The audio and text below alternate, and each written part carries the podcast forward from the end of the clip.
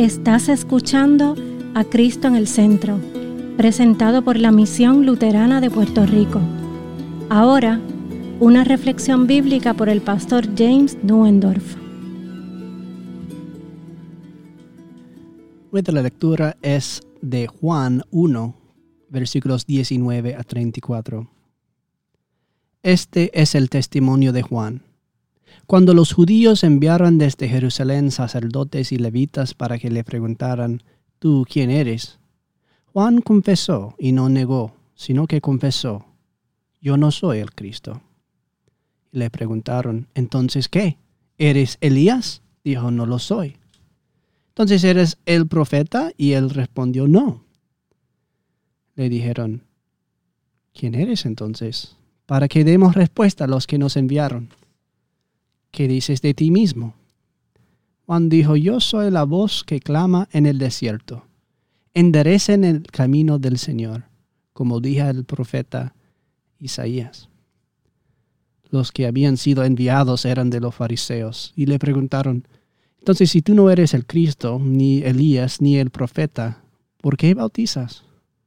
Juan les respondió, yo bautizo con agua, pero en de, medio de ustedes está uno a quien ustedes no conocen. Este viene después de mí, del cual no soy digno de desatar la correa de su calzado. Estas, estas cosas sucedieron en Betábara, al otro lado del Jordán, donde Juan estaba bautizando.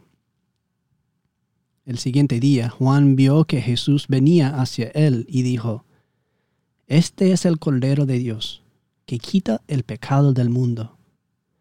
Él es de quien yo dije, después de mí viene un varón, el cual es antes de mí, porque era primero que yo.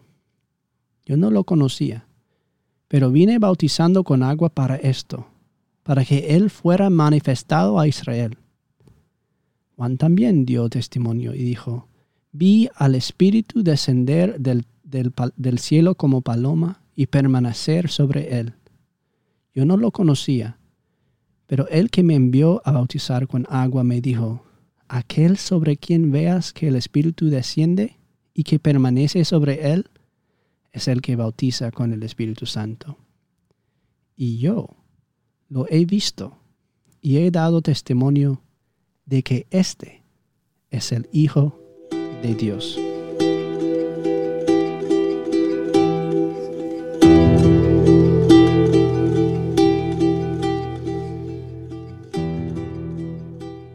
En el nombre de Jesús. Amén. Cuando salimos del carro, mi amigo palestino Amer me dijo casualmente, si pisas ahí, explotarás. Así que asegúrate de permanecer en el camino. Ah, bueno, entonces me mantengo en el camino.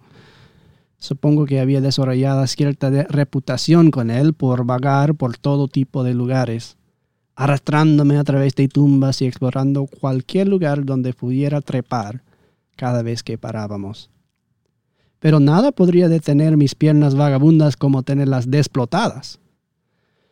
Por supuesto, probablemente no era necesaria decírmelo, porque había pequeñas señales de metal con calaveras en ellas y grandes letras rojas en árabe, hebreo y inglés por todas partes que decían peligro minas terrestres. Este era un lugar de muerte, y no solo debido a las explosivas altas enterradas en la arena. El abrasador desierto se extendía en todas direcciones, un mar de arena árida y rocas agudas.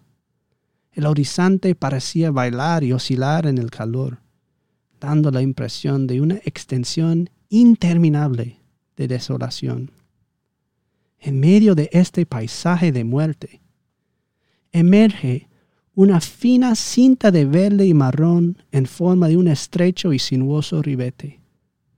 El río fluye suavemente, sus aguas cristalinas apenas visibles a través de la alta hierba de sus orillas. Esto es el río Jordán, testigo y testimonio de las antiguas promesas de Dios en el que, en, el que nuestro Señor mismo fue bautizado. El río sirve como frontera dividiendo las naciones modernas de Israel y Jordania. Sus aguas, sin embargo, siempre han marcado un lugar de límites. Desafortunadamente, la abundancia de minas terrestres por sus orillas es un testimonio de la historia turbulenta, turbulenta de esta frontera. Este lugar representa a lo largo de las escrituras un umbral entre la vida y la muerte, entre lo puro y lo impuro, entre Israel y las naciones. Cruzar sus aguas es entrar en una nueva realidad, una transformación. Para Israel marcó el comienzo de su vida como nación. Para Eliseo marcó el comienzo de su ministerio como profeta del Señor. Para el extranjero Naamán marcó el comienzo de su fe en el único Dios verdadero. Y para Jesús marcó el inicio de su camino a la cruz. Quizás la historia parece repetirse. Están aquí los levitas, Juan, que cumple el oficio de Elías, está aquí, incluso los arrepentidos que siguen los pasos de Naamán están ahí. Pero esta vez sucede algo diferente. Cuando Jesús entra en las aguas del Jordán, no es para ser lavado del pecado, sino para asumir sobre sí mismo el pecado del mundo entero. En esas aguas fangosas, toda la maldad de la humanidad se derrama sobre él. Cuando se sumerge en esa agua, es en tu pecado en el que baja. Cuando se hunde debajo de la superficie, el agua fangosa se convierte en una imagen de tu suciedad. Los pensamientos retorcidos y enredados en su cabeza, los oscuros deseos de tu corazón envuelven a él como melaza las palabras crueles, la violencia de tu lengua y tus manos. Le cortan los pies como piedras agudas. Tu falta de consideración, tu egoísmo, tu adoración de todos los ídolos, tu persecución de cada placer, lo cubran con una fría inundación. Jesús está cubierto aquí de tu infidelidad es en tu muerte en el que baja tu merecido destino. Aquí al fondo de ese río es donde tú debes estar. Otra pureza que será llevada por el arroyo para purificar la tierra de la maldad, como Jonás, uniéndose en las profundidades del mar. Sin embargo, no e-, eres tú ni yo, sino Él quien desciende a esas aguas. Y nuestro Cristo emerge de ellas no como uno nuevamente limpio, sino como el Cordero ungido de Dios, destinado a llevar los pecados del mundo y llevarlos a la cruz, donde será castigado en nuestro lugar.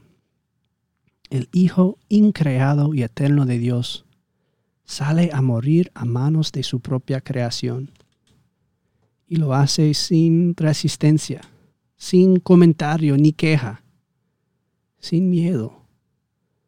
Así es como Él te ama. Puedes ver por qué Juan, el predicador y el mayor de los profetas, casi queda sin palabras. Porque el Padre mismo habla desde el cielo para revelar a su amado Hijo.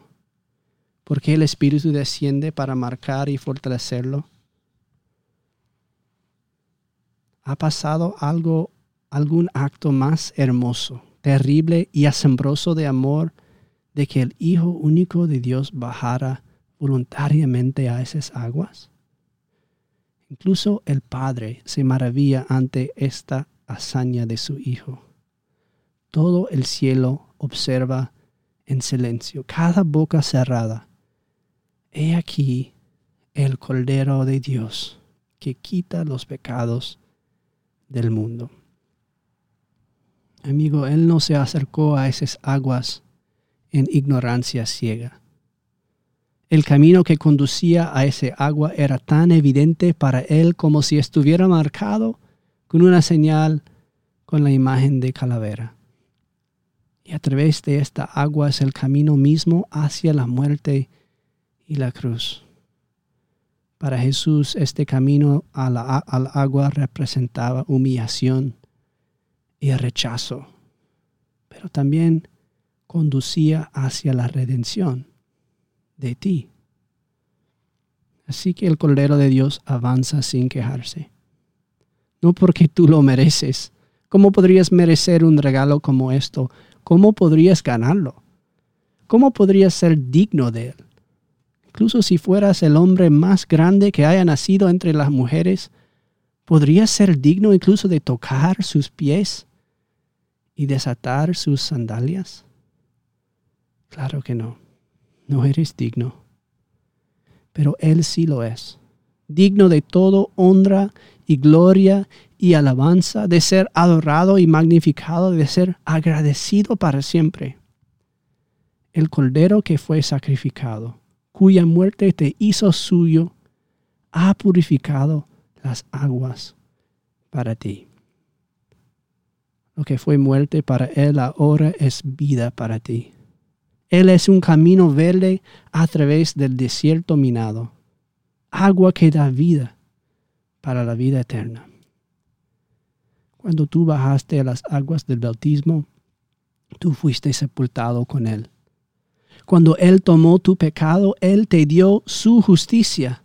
Cuando tomó la vergüenza y la culpa asociadas con tu nombre, Él te dio su propio nombre sobre tu frente y tu corazón cuando las palabras fueran dichas sobre ti, te bautizo en el nombre del Padre y del Hijo y del Espíritu Santo. ¿Y qué es esto? ¿Cómo puede ser esto? Tu Señor y Dios se inclina abajo y es Él quien te desata tus sandalias. Es Él quien te lava los pies, quien te purifica de todo pecado, el Maestro que se convierte en el siervo de todos, te ha lavado y te ha hecho digno. Has cruzado al otro lado de la muerte a la vida. Eres una nueva criatura en Cristo, unido a Él.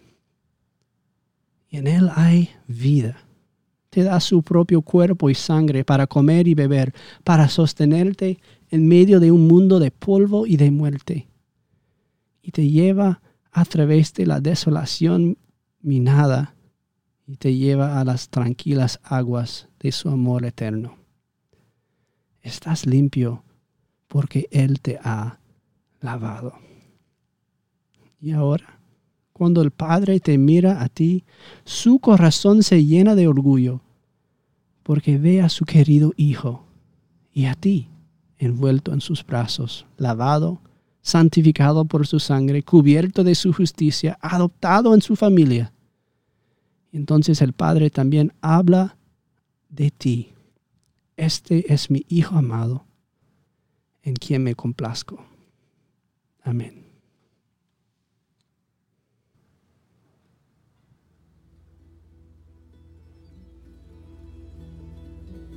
Esta ha sido una presentación de la Misión Luterana de Puerto Rico a Ministry of the Lutheran Church, Missouri Synod.